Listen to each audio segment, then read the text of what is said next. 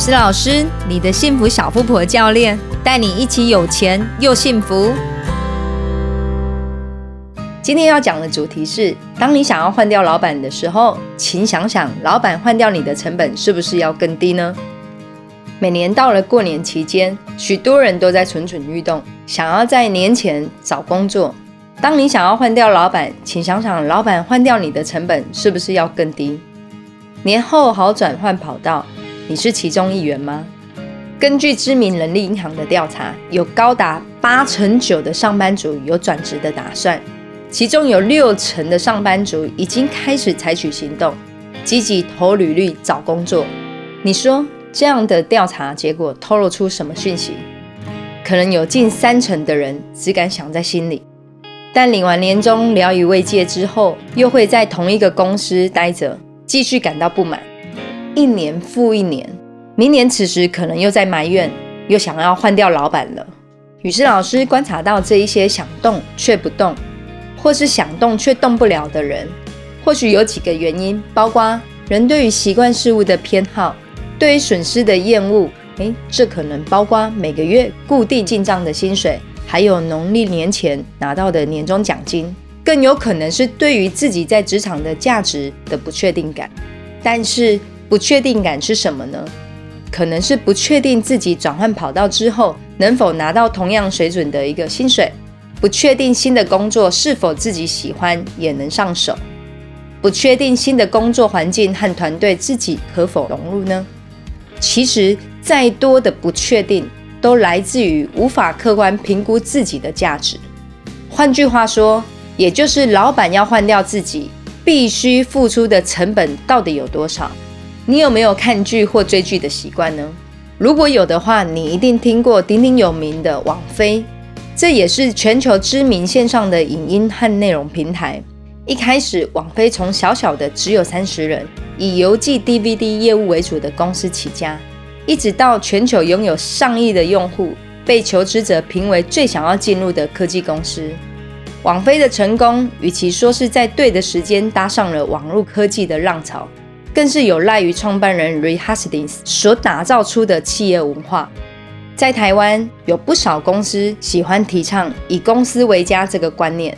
员工都是一家人，但是网飞的创办人可不是这么想。他明确的告诉员工，公司的组成就像是职业球队，球队的目标在于赢球，而球员的个人生涯抱负往往不是球队关注的，而是球员必须要靠自己实力与表现，是自己争取能持续在球场上奋战的机会。所以在网飞表现平庸的员工不会站着职缺。而是领到优厚的资遣费，但是同时，网飞用很多方式不断吸引人才，比如不限制天数的休假制度和强调工作绩效大于工作投入的原则。当这些人才进入到公司之后，网飞会让他们充分的发挥自主性，取得最好的工作表现。无论是得到奥斯卡三项大奖的电影《罗马》，或是最近很夯的西洋棋影集《后羿弃兵》。网飞都达到了竞争者难以企及的成就。在这里，雨师老师想要告诉你，借由网飞对于人才管理的概念，如果我们把自己当作职业球员，以自己的职涯发展为优先，而不以和公司共生死的观念来看的话，你可以怎么样客观的评估自己的价值呢？雨师老师要建议你，不妨来做个年度体检。以下有三个体检项目。第一个项目是做能力自我体检，务必知道公司的利害关系人是怎么评价你的。你就像是职业球员，每次出赛都有战绩摊在阳光下检验。比如你对自己的工作表现有什么评估吗？你知道你的老板是怎么看待你吗？或是公司是如何评价你？不时检视重要关系人对自己的评价，就可以校正自己是否偏离企业的目标。或是针对低价值的工作专案，早早进行修正，才能避免一条路走到黑，还埋怨苦劳都没有人看见。第二个项目是以能力作为放大镜，公司靠你能带来多少营收呢？你有没有想过，你所属的团队负责的产品或系统，可以为公司带来多少的客户和营收？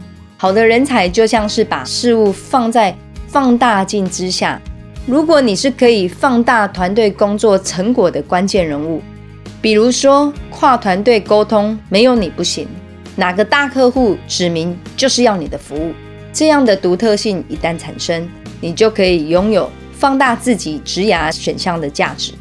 如果要换掉你，公司会蒙受多少损失？第三个项目是想象一下，比如要换掉你或你所带领的团队，会不会有重要客户或是核心团队成员跟着离开？再来，如果你加入了竞争对手的公司，公司会不会蒙受失去你之外更大的损失？一旦公司失去了你，会痛，就知道你的价值还在不在。做完这三个体检啊，你会发现。当你想要换掉老板的时候，你要付出的成本是低过于或高过于老板，再来决定是不是要换工作，才能做出明智的决定。如果觉得影片很棒，请按赞、分享，并且追踪粉丝专业。